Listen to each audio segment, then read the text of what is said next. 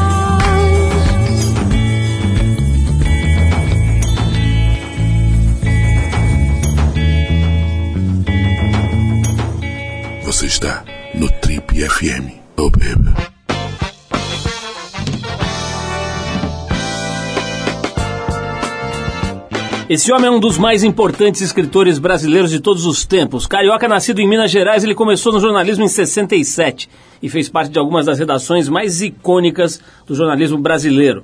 Alguns exemplos aqui: o jornal Correio da Manhã, as revistas Manchete, Diners e Fair Play, além de ter sido colaborador do jornal Pasquim.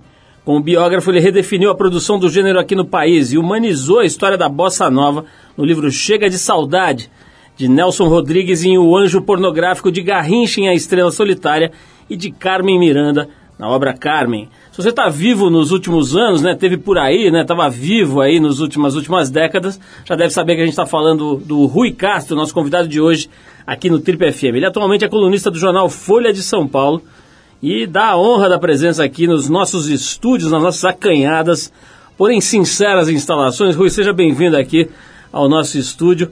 Você que vai dar um curso, fazer um ministrar, né, um curso Ciência e Arte da Biografia os nossos amigos aqui do Centro Cultural Barco. A gente aproveitou e caçou você aqui um pouco antes da sua aula para você contar um pouco para a gente como é que anda a sua vida, o que, que você tem feito, etc. Seja muito bem-vindo aqui aos nossos estúdios suntuosos, Rui. Obrigado, Paulo. É um prazer estar aqui. Estou impressionado com essa produção.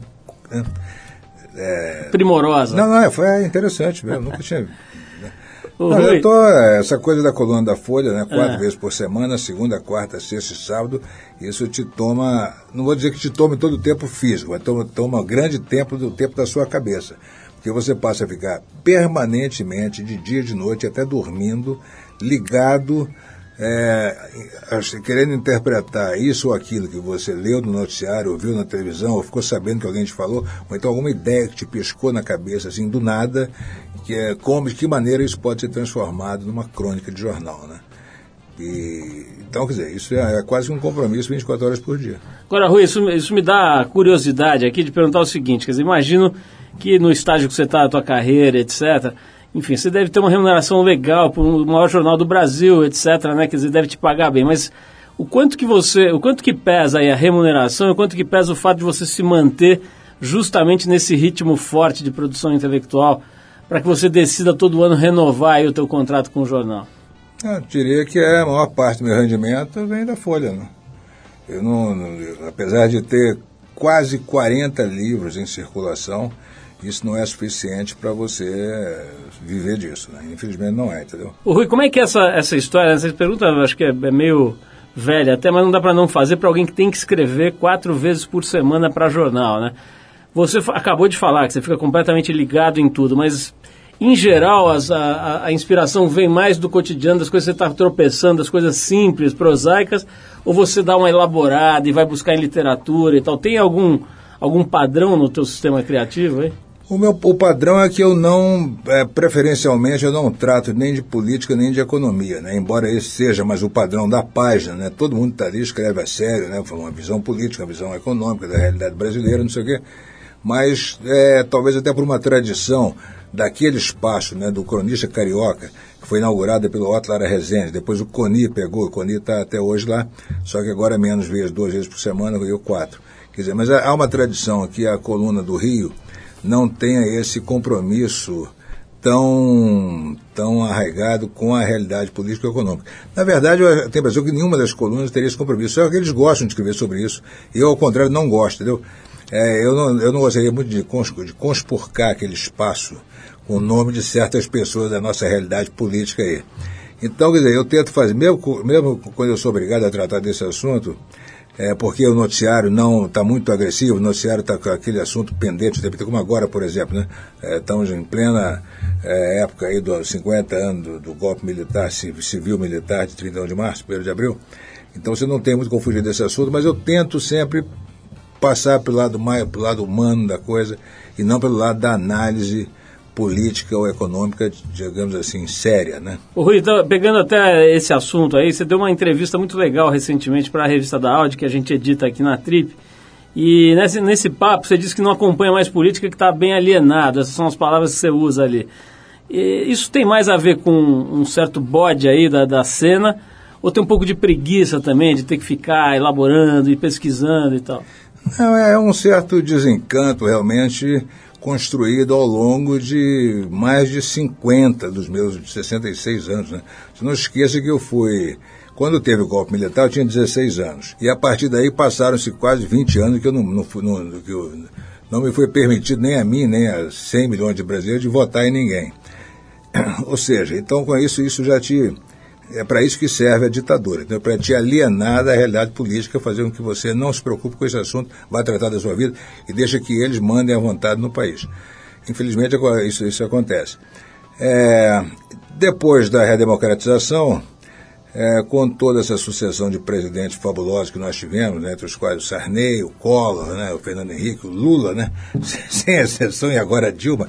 Quer dizer, a cada um que entra, você tem mais motivos para se decepcionar, para se desapontar, se desapontar e a começar a achar que é uma perda de tempo você ficar sabe, tentando se meter nessas histórias. Né? Então, quer dizer, é uma, é uma certa alienação.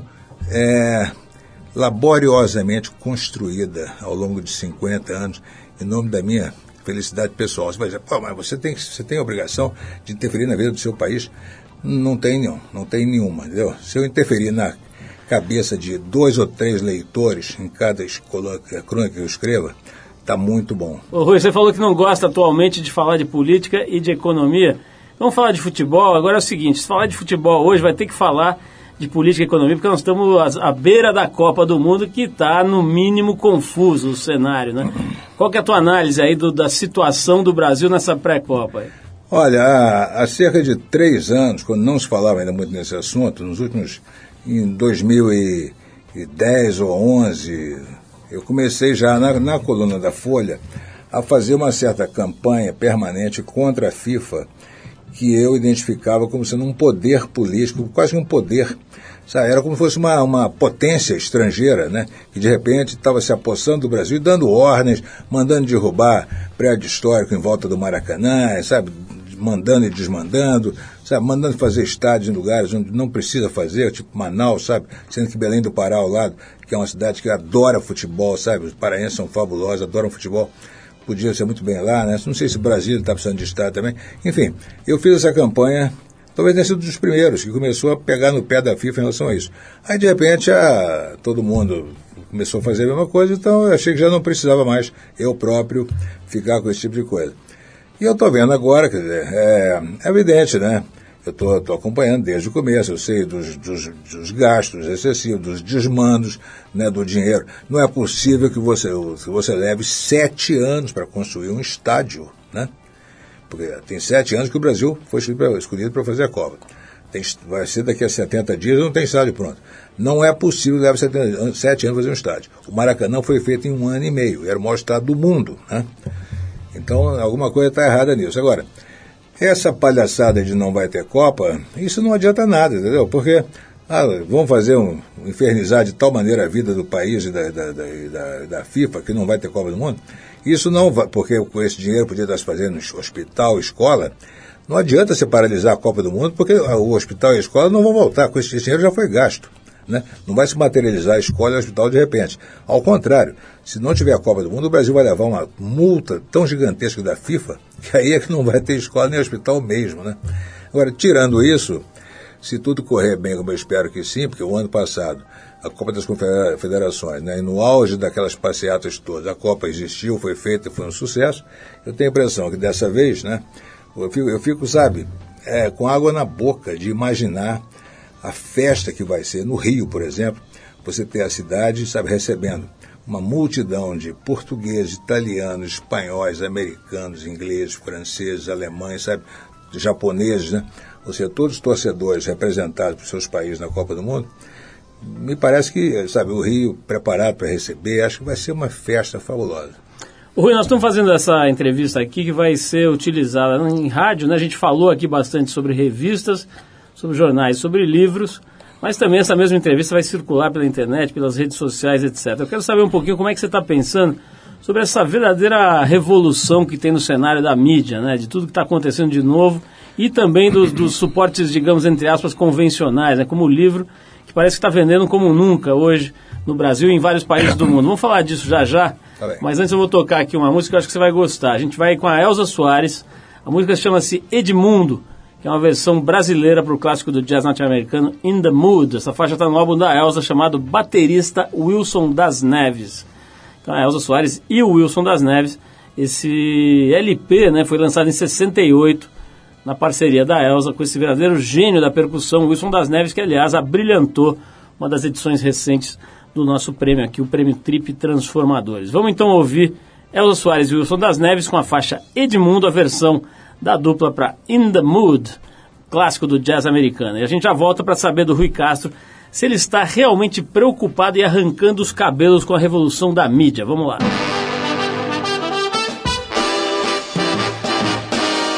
Edmundo nunca sabe bem o que faz.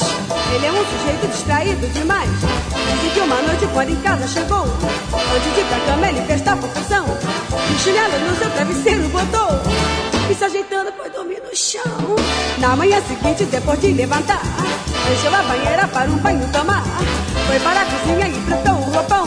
Que a água da banheira ele mexeu como quer. Depois de passar pasta de dente no pão, foi se lavar na xícara de café. Mas é demais. O homem não sabe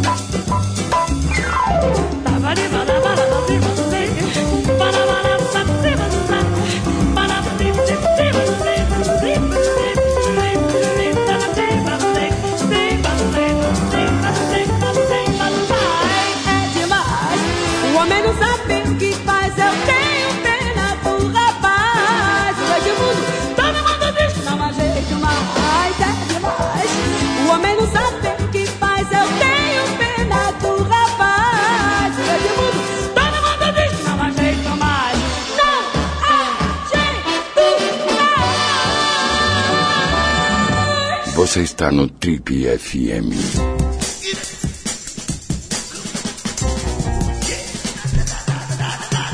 Legal, pessoal, estamos de volta. Esse é o programa de rádio da revista Trip. E hoje a gente está recebendo aqui a visita ilustre desse grande escritor, grande biógrafo Rui Castro. Ô Rui, a gente ouviu aqui esse som no, da Soares, né? Genial. Ela teve aqui uns anos atrás, acho que uns dois, três anos atrás, talvez um pouco mais, enfim. E foi uma entrevista ótima, então, que ela falou bastante coisa e falou até do seu livro e da importância que teve, né? Aquele estudo mais aprofundado sobre a biografia dela, né? eh, Em, função da, da- da- do casamento, enfim, da parceria dela com o Garrincha, né? Aquilo foi importante lá para revelar algumas, eh, alguns aspectos da história dela e tudo. Como é que é a Elza Soares? Além dessa, dessa cantora genial aí, Rui, você conheceu ela melhor. Olha, uma coisa muito importante que eu descobri sobre a Elsa, olha, outro, outro boato, aliás, que diziam dela, além dela ter destruído o Garrincha, um outro boato é que ela teria ido à Copa do Mundo no Chile, em 62, para pegar o Pelé. Aí, como o Pelé não quis nada com ela, ela pegou o Garrincha. Isso aí é de uma canalice total. Eu conversei com dezenas de jornalistas né, que estavam na Copa do Mundo do Chile, e eles me contavam essa história. Mas, mas, pera, você viu isso acontecer, que a Elza invadiu o vestiário do Pelé? Não, não vi não. Mas também você pode dizer, não, não, me contaram. Mas quem te contou? Fulano de tal. Aí eu vou no fulano de tal. Você viu a Elza dar em cima do Pelé? Não, não vi não, mas o outro cara que viu. Ninguém viu, entendeu? Todo mundo falou, mas ninguém viu.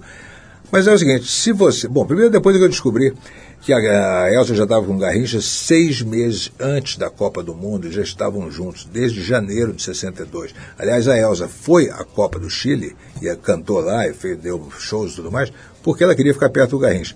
Mas o importante é o seguinte, quando você conhece a Elza pessoalmente e convive com ela, sabe, e ela se abre com você e você descobre como ela é como pessoa, você vai ter, que concluir que ela jamais poderia ter o menor interesse pelo Pelé. Sabe por quê? Porque o Pelé era forte demais, era poderoso, era o rei, era o Pelé, entendeu? Não precisava dela. O negócio da Elsa é uma pessoa frágil, que ela possa agasalhar como se fosse uma mãe, entendeu? Então, você ter uma ideia, antes do Garrincha, o namorado dela era o Milton Banana, grande baterista da Bossa Nova, uma pessoa inteiramente vulnerável, nem bateria em casa tinha, entendeu? E aí depois ela conheceu o Garrincha, que era ainda mais frágil do que o Milton Banana. O Garrincha casado com aquela senhora lá da cidadezinha dele. Sabe, o Garrincha chegava em casa é, depois de pegar um trem no Rio, depois de chegar na estação lá perto de Magé, depois de andar a pé por uma estrada de terra às 11 horas da noite, sem luz, para chegar em casa. Isso já é ele campeão do mundo, hein?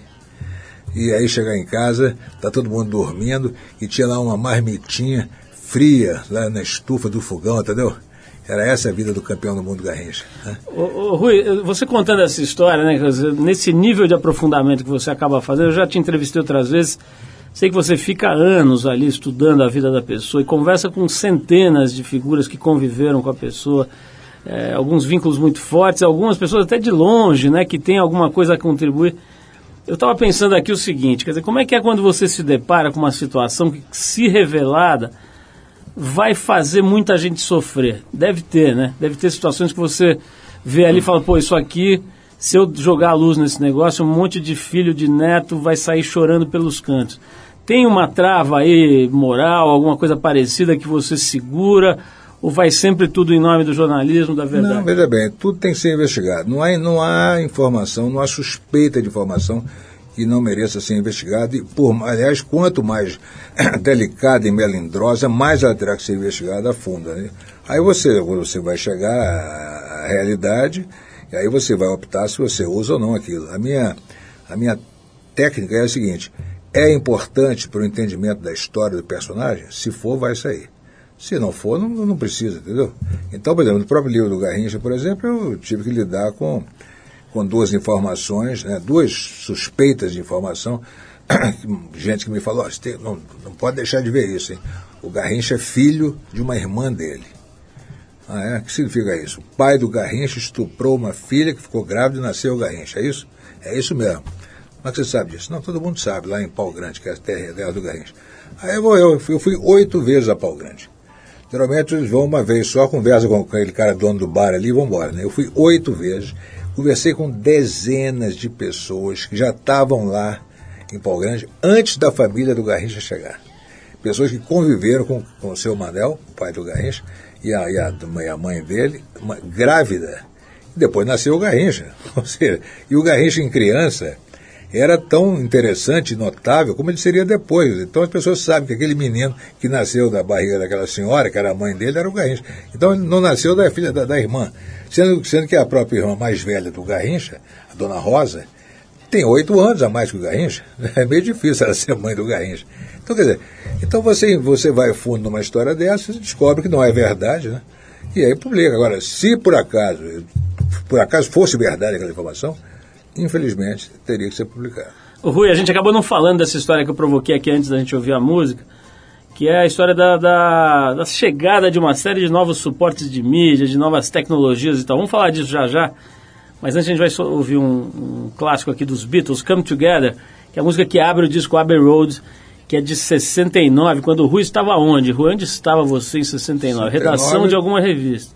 69 estava desempregado, tinha acabado de, haver, de acontecer o ato 5, eu tinha sido, uh, meu nome entrou numa lista negra do Correio da Manhã, quando os militares tomaram conta do Correio da Manhã, então eu passei o ano de 69 todo desempregado, e, mas eu tinha ganhado tanto dinheiro em 68, tinha 20 anos, né?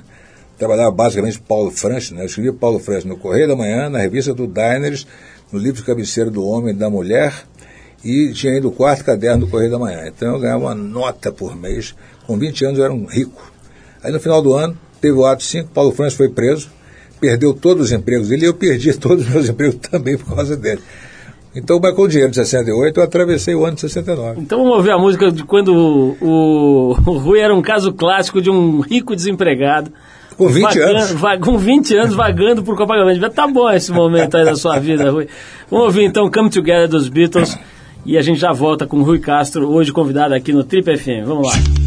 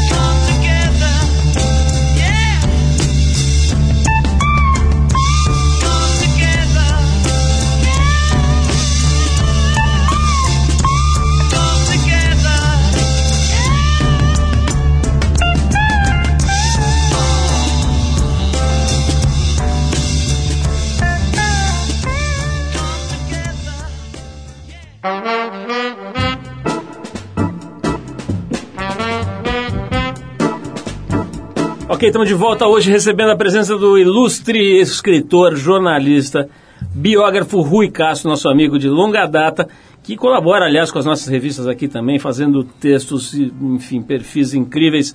Rui, a gente estava falando aqui no, enquanto ouvia a, a música, imaginando aí o seu ano de 69, vagando ali com o bolso cheio, mas o astral meio baixo ali, né? A, a, a, repressão, enfim, foi um ano bem complicado em vários lugares do mundo e aqui no Brasil com certeza. Mas a gente estava falando, você estava me contando que você estava na faculdade nessa época com 20 anos, né? Você fez jornalismo, não? Eu tentei fazer, né? No ano de 66 fiz vestibular de jornalismo e levei bomba.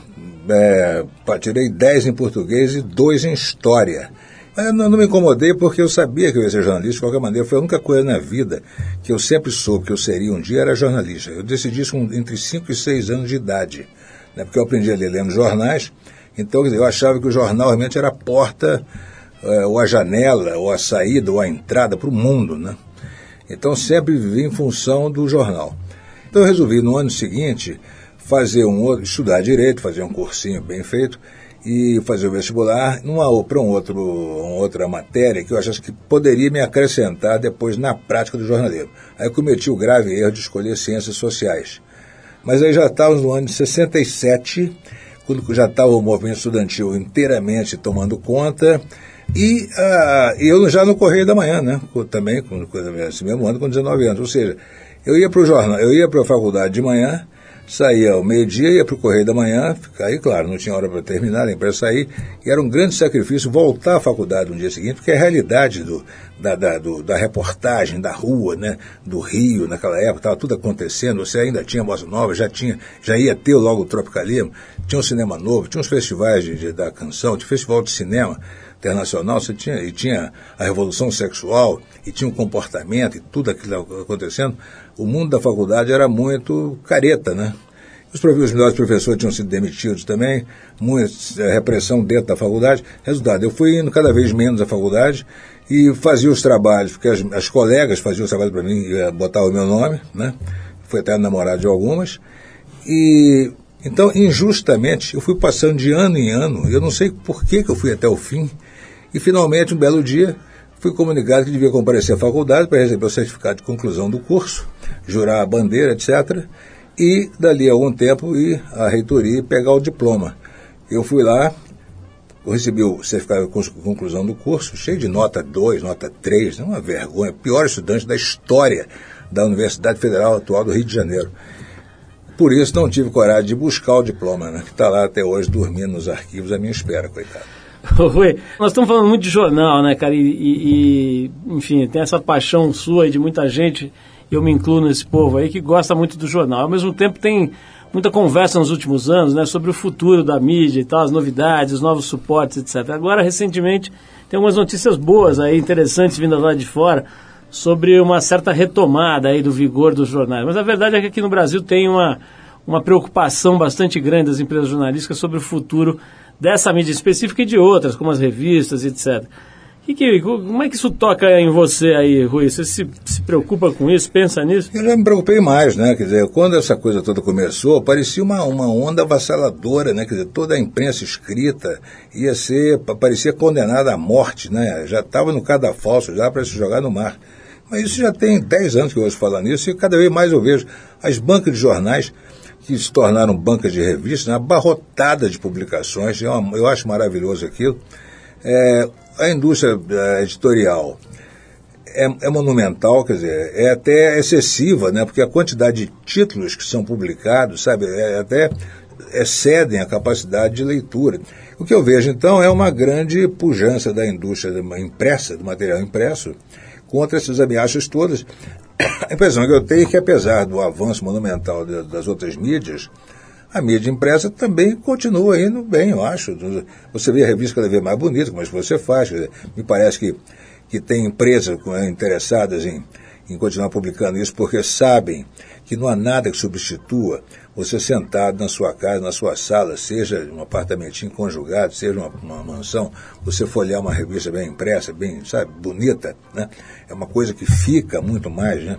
Tem a impressão que qualquer coisa impressa ali grava, se grava muito mais na memória do, do, do consumidor do que um troço né, volátil né, que está na sua não vou dizer, não está nem na sua, na sua tela, 40 polegadas, está numa porcariazinha aqui de 3 de 3 polegadas, né? Vezes nós vamos tocar mais uma música, na volta quero saber como é que é ensinar a fazer biografia, né? Você vai dar um, uma aula, um curso, você tem dado esse curso há mais de 10 anos aí para ensinar as pessoas a pesquisarem, a escrever, a elaborarem biografias. Vamos falar sobre isso, vamos falar, lógico, né? não vai dar para não falar da tal da polêmica, já está um assunto meio velho e tal, mas vamos dar uma passadinha nele.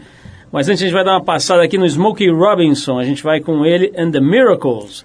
A faixa é Going to a Go-Go, música que dá nome ao disco que ele lançou em 65, né? o grupo do Smokey Robinson. Depois da Going to a Go-Go, tem mais Trip FM, hoje conversando com Rui Castro. Vamos lá.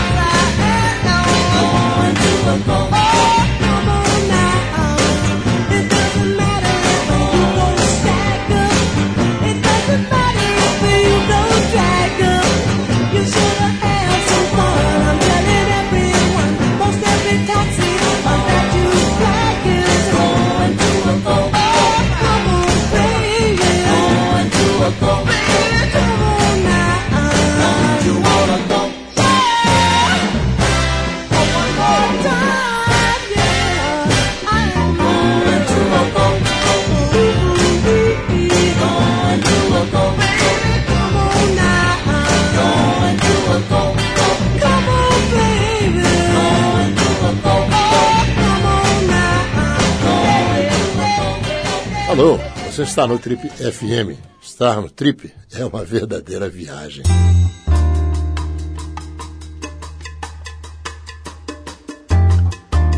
Ok, estamos de volta. Esse é o programa de rádio da revista Trip. Hoje entrevistando Rui Castro, grande biógrafo, grande jornalista, escritor.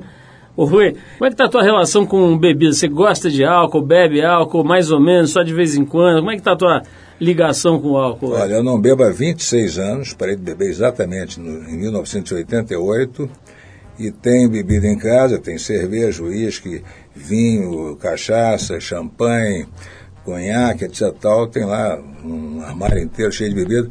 Sou capaz de servir bebida a qualquer pessoa que vá lá em casa. Ninguém vai ficar de porra na minha casa, mas sirvo tranquilamente, não tenho a menor vontade de beber. E se não tivesse parado há 26 anos, não estaríamos aqui conversando nesse momento. e o cigarro, como é que é, Rui? Você está fumando? Também fumei durante 39 anos, com grande prazer, grande alegria, grande satisfação e, como era acusado, com grande charme também. Mas fui obrigado a parar de fumar. Achei mais aconselhável parar devido a um câncer na base da língua, que foi provocado não apenas por cigarro, né, que seria normal, mas também pelo álcool embora eu tivesse parado de beber já na época, quase 20 anos, o do meu médico, o Dr. Jacó Kligerman, me disse que uh, esse tipo de câncer, que aliás é praticamente o mesmo que o Lula teve, né? é provocado por álcool e que não importa se tenha parado milhões de anos antes, você criou condições para que esse, esse câncer se desenvolva, né? esse tumor se desenvolva. Então parei de fumar há nove anos e me tornei, desde então, um fumante passivo ativo. Isso significa, é, eu não fumo, mas se você estiver fumando do meu lado, eu vou achar ótimo. Entendeu? Você procura lugares em que as pessoas estão fumando. fumando. Fumante passivo ativo. Agora, é, eu estou lendo aqui na pesquisa que a gente fez que você, você teve esse câncer durante a preparação do livro da Carmen Miranda, né? É. Como é que foi, Rui, essa, esse momento aí da tua vida? Olha, come... depois de quatro anos de apuração, eu me sentei finalmente para começar a escrever o livro. Eu esperava, isso foi em janeiro de 2005, eu esperava terminar de escrever por volta de maio entregar o livro, o livro sair normalmente em outubro, né? Quando, no final de janeiro, eu estava com o que seria depois hoje no livro, as primeiras 80 páginas, eu devia estar ali na página 80, quando foi, eu, depois de, de certos incômodos na garganta, né, pigarro, enfim, tossindo, deixando de sentir o gosto das coisas, etc., Heloísa me levou no nosso clínico geral, ele me apalpou e disse que tinha uma coisa errada ali. Eu ligou para o Jacó Kligerman. É, dali a duas horas, né, eu estava na, diante da na mesa do no, no clínica do Jacó e ele me comunicou que eu tinha um tumor e que de 3 centímetros que eu teria que fazer rádio, teria que fazer químio e talvez tivesse que fazer uma cirurgia depois. A minha grande preocupação foi que eu falei na hora, pô, vou atrasar o livro. Né? Ou seja, não, eu não me preocupei muito com a morte, embora a morte fosse uma, uma, uma hipótese a não ser é, desprezada, né? porque ele falou para mim, você está com isso aí há mais de seis meses. Ou seja, nem, nem pode saber se é, uma, se é um tempo, né? enfim, fatal ou não. O fato é que eu, mas eu disse para eu falei para a Heloísa e para o Jacó na, na mesma hora, eu vou, eu não vou me preocupar com essa doença. Vou me preocupar com o tratamento e a Carmen vai fazer parte dele. Foi o que aconteceu. Eu me joguei no trabalho, apesar de ter que sair de casa todos os dias para fazer a sessão de rádio, e uma vez por semana passar três horas fazendo a sessão de químio, e mesmo depois uma cirurgia que me fiquei mais de uma semana no hospital, eu trabalhei em todos os momentos que eu pude. Na sala de espera da rádio, durante toda a químio eu ia para a cadeira mais afastada, levava material para copo de para reler, para ler, etc. E no hospital, as freirinhas do Hospital São José ficaram maravilhadas comigo, né? Porque eu era o único paciente, o único paciente acabasse de uma cirurgia gravíssima, né? E estava rindo e assobiando e cantando o tempo inteiro no hospital. Então o livro saiu realmente, saiu com grande atraso, mas saiu no final de novembro de 2005. É, ganhou o Jabuti no ano seguinte, de melhor biografia, de livro do ano. E o Jacó Kligerman falou para mim, olha, Rui, é, esse tratamento que você fez leva um ano para fazer. E esse o seu livro, que eu já li, também leva um ano para fazer. É possível fazer as duas coisas ao mesmo tempo. Eu disse, ah, Jacó, você não me disse que era impossível. Ô, Rui, é, tem uma coisa que, que tá, tô, tô, adiando aqui essa pergunta, mas que é super importante, que é essa história da aula, né, do, do curso, para ensinar as pessoas que querem se tornar biógrafos, que querem fazer uma biografia e tal. Como é que funciona isso? Esse curso já vem dando aí, como você estava me contando, há mais de 10 anos, né? É, eu, eu, as pessoas têm muita. Sempre me procuraram muito me, per, me, perguntar como é que se faz uma biografia, como é que você faz isso, como é que você. Aquela informação assim assado, como é que você descobriu e tudo mais.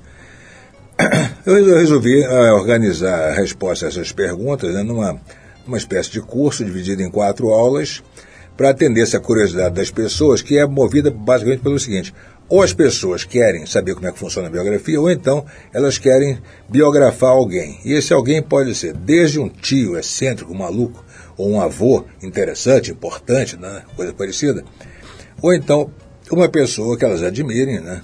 um cantor, um compositor, um artista qualquer, e aí querem ser até profissionais. Esse curso acho que contempla essas duas possibilidades, que são querem se tornar biógrafos amadores, querem se tornar biógrafos profissionais. Isso se divide em quatro aulas. Né? A primeira aula, a discussão sobre a escolha da pessoa que você vai biografar, os prós e contras do tipo. Eu posso até adiantar que qualquer pessoa pode ser biografável, é biografável, desde que tenha uma vida com altos e baixos, né? Quer dizer, não pode ser uma vida de sucesso. Nada mais chato do que o sucesso pelo sucesso. É importante que a pessoa tenha fracassado também um dia. Né? É bom que termine com uma, uma coisa para cima de sucesso, mas o fracasso é importante. Por isso que é, é, complicado biografar o Tom Jobim, entendeu? Porque depois de certa época ele só conheceu o sucesso, não parou mais. Né? E, e é, é importante também que essa biografia seja do seja do vovô maluco, seja do, do Tom Jobim, seja do famoso qualquer da personalidade, ela tenha um valor universal, né? ou seja, que você lê essa biografia, que você aprenda alguma coisa com ela, não? você aprenda coisas que você pode aplicar, não, possa fazer um confronto com a sua própria vida. Entendeu? Então a primeira aula é sobre isso, a segunda é sobre a apuração das informações, que é a coisa mais importante, que eu diria até que é, em todo o trabalho para se fazer uma biografia, a apuração ocupa pelo menos 70% do tempo. Você vê a importância desse, desse quesito, né? A terceira aula é sobre a escrita da biografia, que é aquilo que mais fascina as pessoas, né? Que se encantam né? pela maneira como vai, vai se desenrolando a, a história da vida de uma pessoa né? enquanto você lê. Mas, na verdade, o que está por trás de tudo aquilo ali é a apuração, né? E a maneira de escrever é realmente a maneira de você organizar as informações de uma maneira que você garanta a verdade, a clareza, a simplicidade e, se possível, um certo charme e um certo humor. Né? E a quarta aula é a edição da biografia. O que, que você vai fazer com, aquele, com aquela coisa, aquele texto? Uma editora vai ter interessado, você deve contratar a editora antes ou depois ou durante, né, o que fazer na hipótese dos herdeiros, né, do biografado implicar com você, enfim. E também abrindo para perguntas gerais. Rui, como eu disse, não dá para terminar sem dar uma passada naquele tema. Já é um tema meio esgarçado, meio, meio batido, mas acho que queria te ouvir também, né? Como é que, é, para quem não sabe, né? Para quem não estava, sei lá, vivo aí no Brasil nos últimos meses, teve toda aquela discussão que foi gerada no ano passado sobre as biografias, né? Alguns artistas ali se mobilizando para dizer que não, não deveria ser lícito alguém simplesmente chegar e contar a história dele sem que ele desse consentimento. Isso gerou uma grande polêmica e você imediatamente se manifestou ali evidentemente contra essa censura, né, aos, às biografias e tal. Essa discussão, Rui, valeu a pena? Quer dizer, ela rendeu alguma coisa de útil? Foi muito boa essa discussão, porque, na verdade, esse problema da, da, da obrigatoriedade de autorização para você fazer biografia desse ou daquele, isso já vem de anos, de mais de 10 anos. Isso desde essa mudança no Código Civil, foi em 2001, ainda no governo do Fernando Henrique Cardoso, foi quando começou essa ignomínia, né? Isso vem desde então. Que atingiu o seu apogeu na, na proibição do livro do Paulo Sérgio Araújo sobre Roberto Carlos, que foi em 2007, se não me engano. Ou seja, não é de hoje que essa história está rolando. E estava rolando né, com grande dificuldade na Câmara dos Deputados, vários deputados, né, na, os encarregados de, de votar aquilo, bloqueando a liberação da biografia. Alguns desses deputados são Paulo Maluf né, e outros, então você entende por que, que esse negócio não ia para frente. Quando de repente houve uma mobilização de certos artistas aí no ano passado em torno do Roberto Carlos, é, que, que, que atraiu Chico Buarque, Caetano, Gilberto Gil e mais alguns, né, em defesa da, da postura dele de exercer a censura contra a liberdade de expressão e impedir que se faça biografias independentes né, e verdadeiras sobre as pessoas. Infelizmente, esses artistas que nós sempre admiramos né, e que nós sempre, sempre tanto respeitamos, até pelas perseguições que eles sofreram no passado, de, da própria censura, de repente ninguém entendeu por que, eles adotaram essa postura. Né? Então houve uma reação muito grande. Eles, naturalmente, alguns deles né, se arrependeram, tiraram o time, tentaram até se desdizer, né, infelizmente. E a, a, situação agora é a seguinte: é, o processo na Câmara continua, mas eles estão esperando primeiro que se resolva o caso no Supremo Tribunal Federal. Então, nesse momento, é, a ministra Carmen Lúcia está se preparando para escrever um relatório, ela é relatora do processo, ela vai escrever um relatório, que será analisado e julgado pelos seus colegas no Supremo Tribunal Federal. Há uma esperança de que isso aconteça ainda nesse primeiro semestre e há uma grande esperança também na vitória da liberdade de expressão, porque alguns deles nós sabemos que as posições deles são favoráveis a nós. Então isso significa que daqui a, esperamos que já a partir de julho o Brasil possa se considerar maduro, de maior idade E, ou seja, porque, porque esse tipo de censura nos reduz todos à menor idade. Né? Não podemos ver filme proibido até 18 anos, é o país inteiro. Então eu espero que até a partir de julho o Brasil possa ter a liberdade de ler a sua própria história, atualmente né, coibida pela função desses neocensores. Bom, Rui, a gente é muito grato a você, a tua presença aqui, foi muito legal bater esse papo, né? Renovar aí a nossa admiração por você através dessa, desses relatos tão gostosos aí sobre, enfim, a tua vida, a tua história, né? Eu gostei muito desse período aí de 69. Estou aqui só imaginando que devia ser o Rio de Janeiro, né? Tirante aí esse lado pesado da, da repressão e tal que devia ser o Rio de Janeiro naquela altura para um cara de 20 anos ali, ainda com uma bufunfa no bolso, né? Mas esse, essa bufunfa estava acabando, né? Porque foi um dinheiro que eu ganhei em 68 para gastar em 69 e em 1969 acabou. Bom, é o seguinte, vamos encerrar o papo aqui com o Rui tocando uma música. Vamos ver se dessa ele gosta. Ele já reclamou de algumas das nossas escolhas aqui. Vamos ver se dessa ele gosta. A gente separou o Orlandivo ah. e com o João Donato. Essa foi bem? O Orlandivo é um dos meus heróis, meu grande amigo e meu herói. Então a gente separou aqui a Tudo Jóia que é uma música do disco Orlandivo com João Donato, uma pérola do sambalanço, lançada no ano cristão de 1977. Fui brigadíssimo mais uma vez. Parabéns por toda a sua trajetória aí. Pô, tô com inveja dos seus alunos aí nesse curso maneiríssimo aí que você está dando aqui em São Paulo, é, que se chama, deixa eu ver aqui, Ciência e Arte da Biografia, lá no Centro Cultural Barco. Um abraço também para a turma lá do Centro Cultural Barco. E vamos ouvir aqui o amigo do Rui Castro, Orlandivo e João Donato com Tudo Jóia. Obrigado, Rui. Obrigado, querido.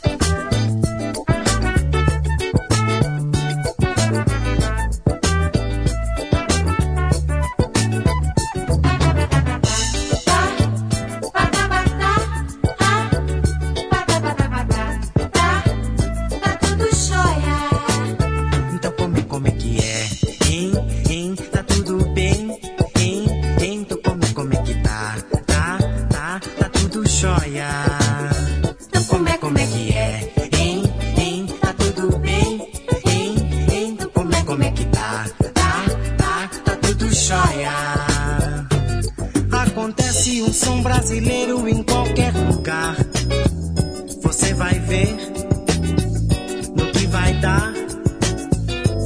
Nosso samba marcado, jogado na ponta do pé.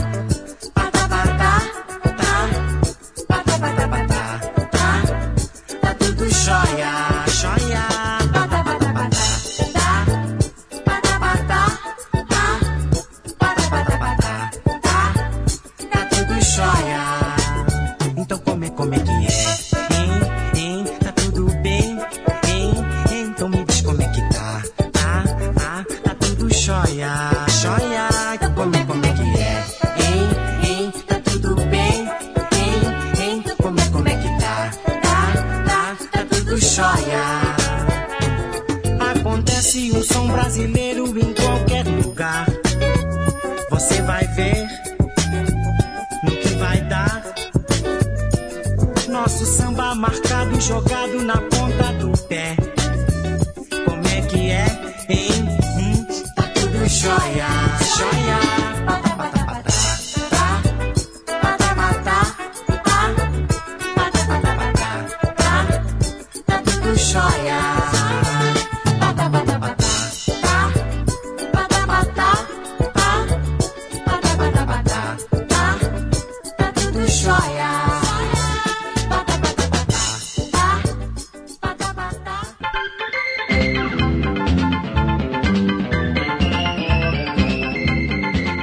pessoal. O Trip FM é uma produção da equipe que faz a revista Trip e está há 29 anos no ar.